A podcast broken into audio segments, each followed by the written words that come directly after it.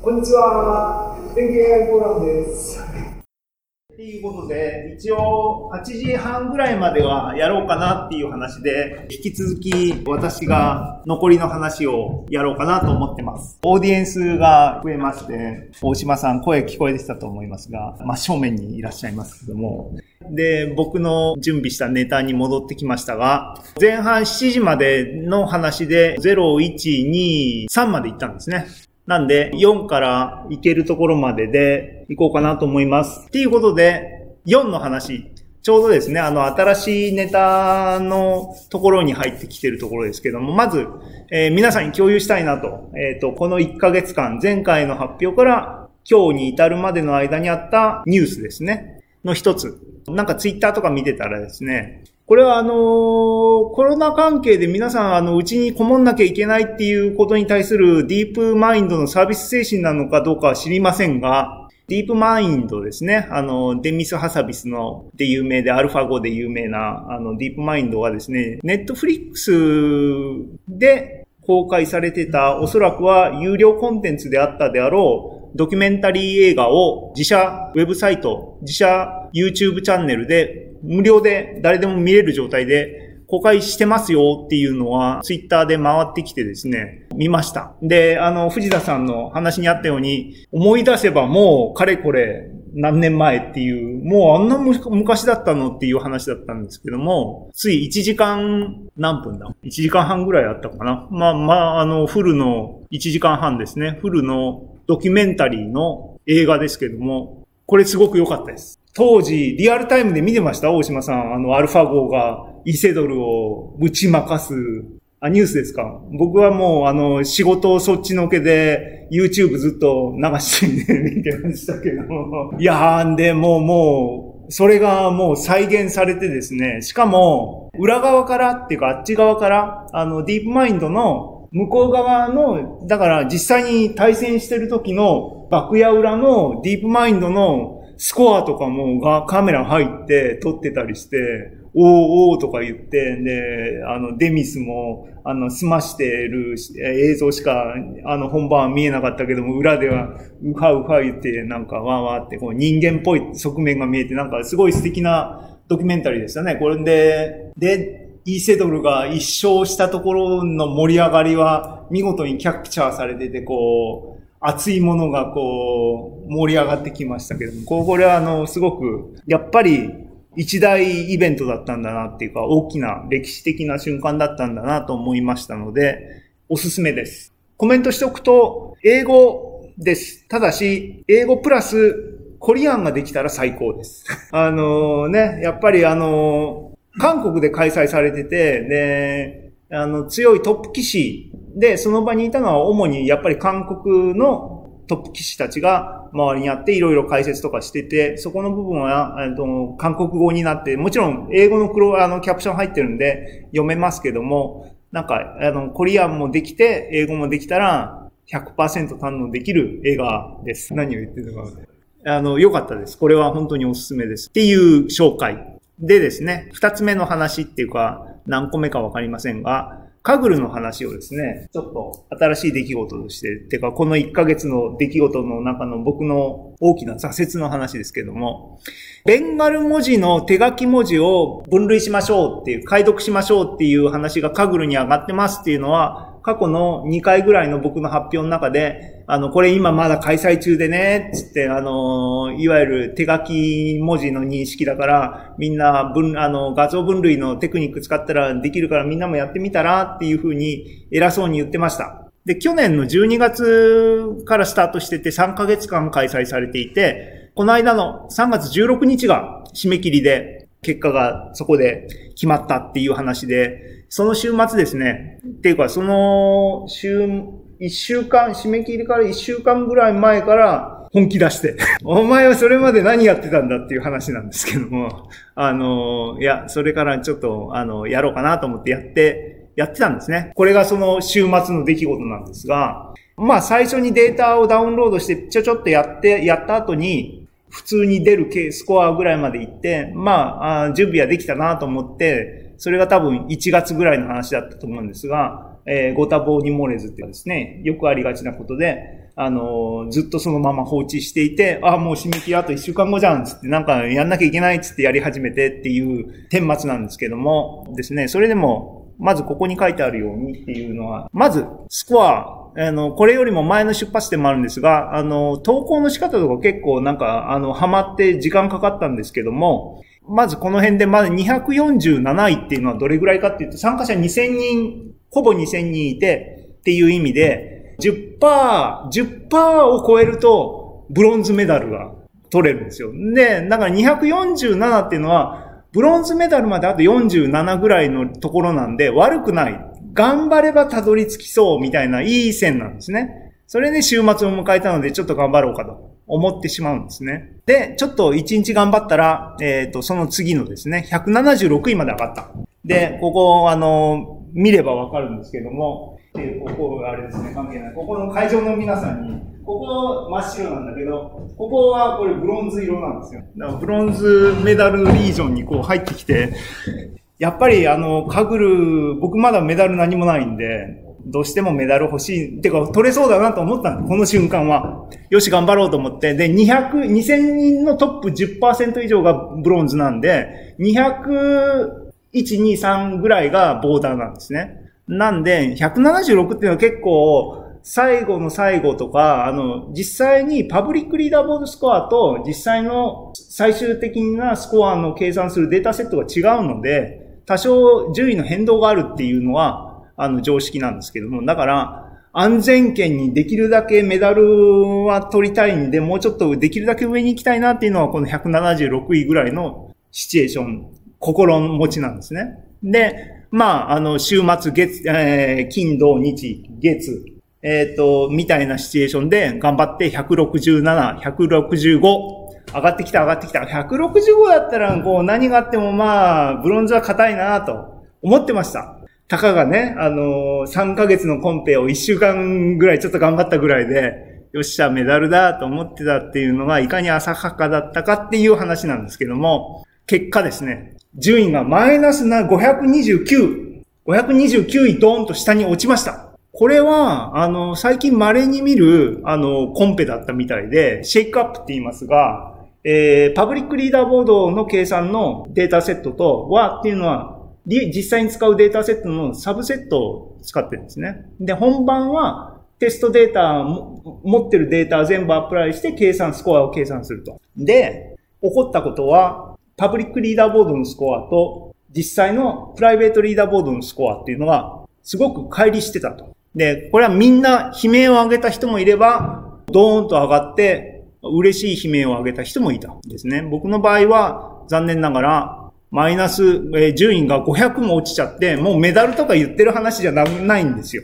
で、ネットワークが遅くなってる？はい。えっ、ー、と、でですね、まあ、あの、ダメだった話を深くあれしてもあれなんで、教訓ですね。教訓。基本が大事と。基本、今の場合は基本は何ですかっていうと、きちんとデータセットをあなたは見ましたかと。見てないんですね、これね。きちんと。で、あの、EDA ってやつですね。あの、で、後知恵っていうか、悲鳴上げている人たたくさんいて、で、思い起こせばディスカッションのボードとかに、文字ですね。今回のコンペっていうのは、字形を全体一文字っていうのは、ベンガル文字っていうのは、複合文字、漢字みたいなもので、いろんなパーツの組み合わせで一つの文字っていうのが構成されている。その文字全体としては、総数が1000を超える種類があるんだけども、今回のコンペのターゲットは、漢字で言うところの部首みたいなものが3種類あって、その3種類それぞれの何が含まれてますかっていうサブカテゴリーの分類を組み合わせた分類タスクになっている。で、トリッキーなもの、えー、シチュエーションは何かっていうと、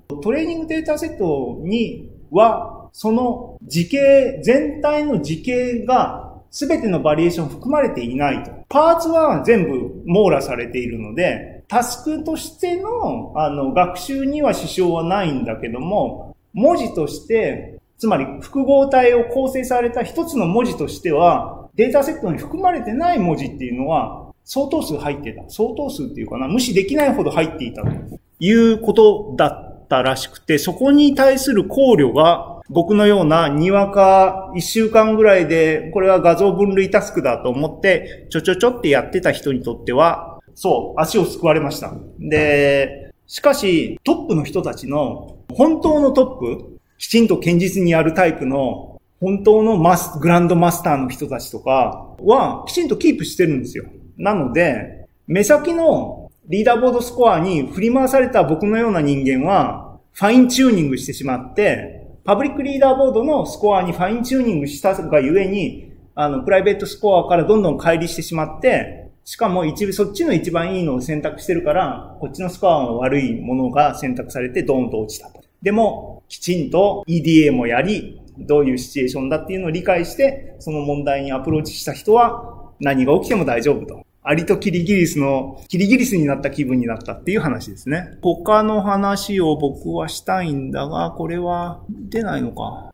皆さん、こんにちは。もう一回戻ったと思います。えっ、ー、と、VPN ですね。僕のローカルマシンにつないでる部分がちょっと不調をきたしましたが、えっ、ー、と、悲しい話をしてるのは今終わったところなんですが、で、前を向いて歩こうと気を取り直して、ここ一週間ぐらいですね、地道にカグルをやろうっていうのがこの一週間で、見つけました。残業するに適当なコンペを。賞金もポイントも関係ない。あの、ナレッジターゲットなコンペです。えー、画像コンペがありました。これ学会関係のが、あの、FGVC7 ってありますが、で、この学会もコロナの関係でどう開催されるのかどうか怪しいシチュエーションになってるみたいですけども、コンペ自体は、あの、開催されてます。これ画像分類ベースの、えっ、ー、と、 Fine-Grained Visual Classification かな？のコンペって言って、まあ、あの、ちょっと変わったっていうか、あの、コンペが3つあって、一番左のハーバリウム2020っていうのは、ここ下に書いてありますが、クラス数が膨大であると。有名なイメージネットは1000クラスの分類っていうんで、まあ十分高いです。大変ですねっていう話ですが、このコンペはそれの32倍、3万2000クラスを分類しなさいって言ってデータセットが与えられてる。で、えー、植物ですね。異観測植物。皆さん覚えてますか？っていう話ですけども、植物の分類ですが、っていうので、あの、の種を3万2000種を画像から分類せよというタスクです。で、これを僕はですね、頑張ってですね、懺悔のつもりでですね、まだこれ開催されてまだスタートして2ヶ月なので、今から2ヶ月しっかり積み上げていけばいい懺悔になるだろうと思って、やり始めてですね、やり始めたら、あの、これ、あの、スコア、賞金も、ポイントもかかってない、えー、せいもあると、てか、それが主だと思うんですが、参加者がすごく少ない。チャンスなんですね。で、今2位になってます。嬉しい。あの、でも、2位って言ってもスコアがですね、これ3万2000クラスの分類のスコアで、トップのスコアが0.00013で、僕のスコアは0.00010なんですね。すごい低レベルな、あの、争いをしてますが、まだ先2ヶ月あるんで、あの、地道に頑張ろうと思いますっていう話ですね。っていうことで、えっ、ー、と、一応18時半をめどに僕は考えてますが、最後の締めとしてですね、COVID の話ですね。あの、コロナウイルスをぶっ飛ばせと。やっぱりあの、僕は、僕自身はデータサイエンティストでもなければ AI エンジニアでもなくて、心はサイエンティストで、プログラマーな人間っていう位置づけな気分でいますが、でも、あの、データサイエンティストもどきのことをいろいろ手出したり、AI エンジニア的なことをやってる状況にあります。その人がですね、やっぱり2020年の春、この地球の上にいれば、当然コロナウイルスのシチュエーション、現在進行形のもの、あれこそデータサイエンスですからね。なんかするべきだろう。ね、何ができるのかなっては、あの、僕のセンスだと、データサイエンティストとか AI エンジニアとかだと、あの、まあまあ下の方にありますが、AI モデルを作って予想しましょうと、将来を予想しましょうとかそういうアプローチになるんですが、僕とかこういう数値見ると、あの、出身が物理屋さんなので、感染のプロセスは一人が何人に一回ぶち当たったら広げるから、そういうモデルで、1000人をトレースしてどういう風な振る舞いになるかっていうような、そっちのメカニズムの方のモデルばっかりこう頭に浮かんでしまうので、ちょっと傾向が違うなと思いつつもですね、でも何はともあれデータが一番大事でしょうと。で、いろいろデータ探しみたいなのをこの数日ちょっと見てみました。せっかくやるんだったらと。で、有名どころをとりあえずリンク紹介に過ぎませんが、えー、国内では、あの、いくつか有名なところありますが、えっ、ー、と、時間的に多分僕、ここが比較的早かったんじゃないかなと思いますが、東洋経済のサイトで統計出してる、綺麗なページを作ってるサイトが、やっぱり一番記憶にありますね。で、他には、一番有名なのは東京都のが、オープンソースで、あの、GitHub も公開して、サイトを運営してますよっていうのが有名なところで、えっ、ー、と、この辺には実際の患者数とかが日々更新されてずっとメンテされてるっていうんで、データの良いデータソースになってるなというサイトですね。で、えっ、ー、と、これ新しめなサイトではなんか面白い、見やすいなと思ったコロナウイルス対策ダッシュボードっていうサイトですが、これは、えっ、ー、と、都道府県別でベッドの数がこのペースでいくと足りるのみたいな部分に対して、こう、色分けでですね、黒いところはですね、やばそうなところで、東京、大阪、愛知がですね、結構今増えてて、で、ここ、ここが、ここがっていうのはみみんな見えないんだな。あの、石川県も、あの、三、三、ね、八、八なんだけど、ここ、あの、ちょっと出てますね。あの、っていうようなサイトがあります。この、この、これ結構、ビジュアルもデータの、なんだ、可視化という部分でもいろいろ皆さんセンス、あの、良い才能の使い方をしてるなというふうに思ってます。で、世界に目を向けると、これはもう世界的なイベントですから、イベントっていうか事件ですからね。世界のっていうと、やっぱりジョンズ・ホプキンスのこのサイトが一番有名だと思う。で、ジョンズ・ホプキンスの CSSE って何やっていうのを僕知らなかったんですが、見に行ってみたらですね、おい、これをあの、ホームウッドのあそこのキャンパスじゃんっていうことですね。僕、あの、ジョンズ・ホプキンスに2年ちょい働いてました。でですね、あの、メカニカルエンジニアリングにいたんですが、その頃からもう随分多分時間が経つので、10年ぐらいなのかななんですが、ここのジョンズ・ホプキンスの CSSE っていうのは、 Center of System Science Engineering っていうところが、こういう名前に付け替えたんですね。きっとエンジニア、エンジニアリングを。あの、僕、実はですね、ここのサイトに行った時のここの建物あります。で、この真正面の建物ありますね。僕の記憶が確かならば、僕は、この、この正面に映ってるこの建物のこの扉の向こう側の部屋に、で働いてました。そこに、そこに、あの、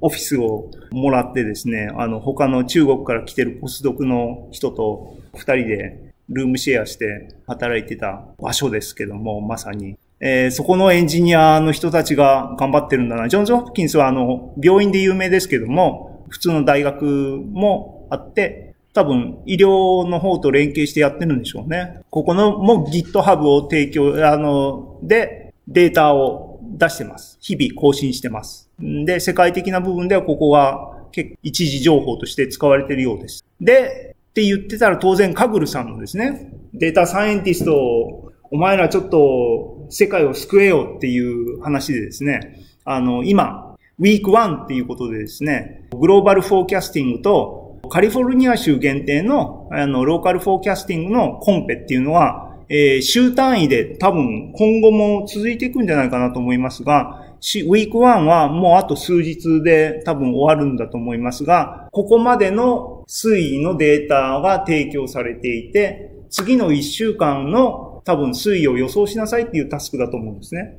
で、データサイエンティスト、カグルは世界のトップレベルの人たちが集まってるので、予測して、予測、ね、患者数を予測して、じゃあ何が嬉しいのっていうか、メディカルの人たちはワクチンを作って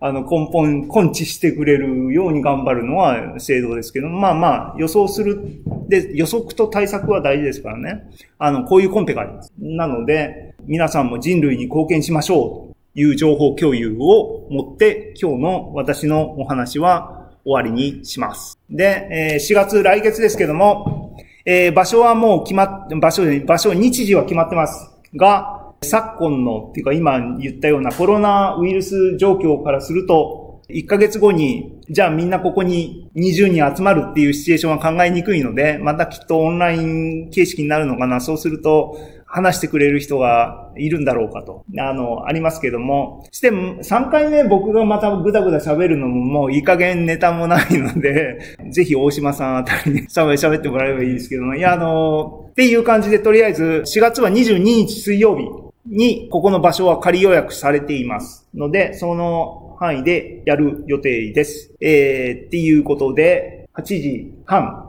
になりましたが、コメントは、なんか、えー、あ、なんかあれですね。はい。そうですよね。あの、韓国語は完璧な当たり前の話をしてますが、そうですね。あの、韓国語はね、僕は学びたいなと思いながら、トゥードゥーリストの中のずっとこう、存在し続けて、もう結局多分気合がないので達成できない目標になっちゃってるんですけども、ああいうのやっぱり肉声ね、英語は比較的わかるのに、韓国語でバババって喋ってるシーンが入ってきた時のわからない切なさみたいなのを感じると、え、なんかやっぱり語学って大事だなって思いますよね。僕、フランスに行った時も、あの、英語はとりあえず通じるから、喋れるから、あの、全然不自由感じないんだけど、フランスに行った瞬間に、あ、ゲーム、あの、言葉って大事なんだなって認識しますよね。きちんと勉強したいなと思いますが。えー、0.97台でハイレベルなコンペ、ハイレベル、えっていうか、うん、ベンガル文字のやつですね。あの、ハイレベルなんですが、えー、なんだな、あの、パブリックリーダーボードのスコアに踊らされてしまった愚かな人間が、あの、悲鳴を上げたっていう、非常に教訓的な、あの、コンペだったっていうのは、さっき、あの、散々愚痴したところけども、っていう感じですね。あの、なんかコメントとかありますか？金山さん、なんか、今日のディレクターからの視点とかコメントとか。はい。はい。えー、そうですね。はい。あの、僕も昆虫の話とかは全然、あの、僕の守備範囲外だったので、とても面白かったです。っていうことで、お開きにしたいと思います。今日はありがとうございました。あの、現場に来ていただいた皆様もありがとうございました。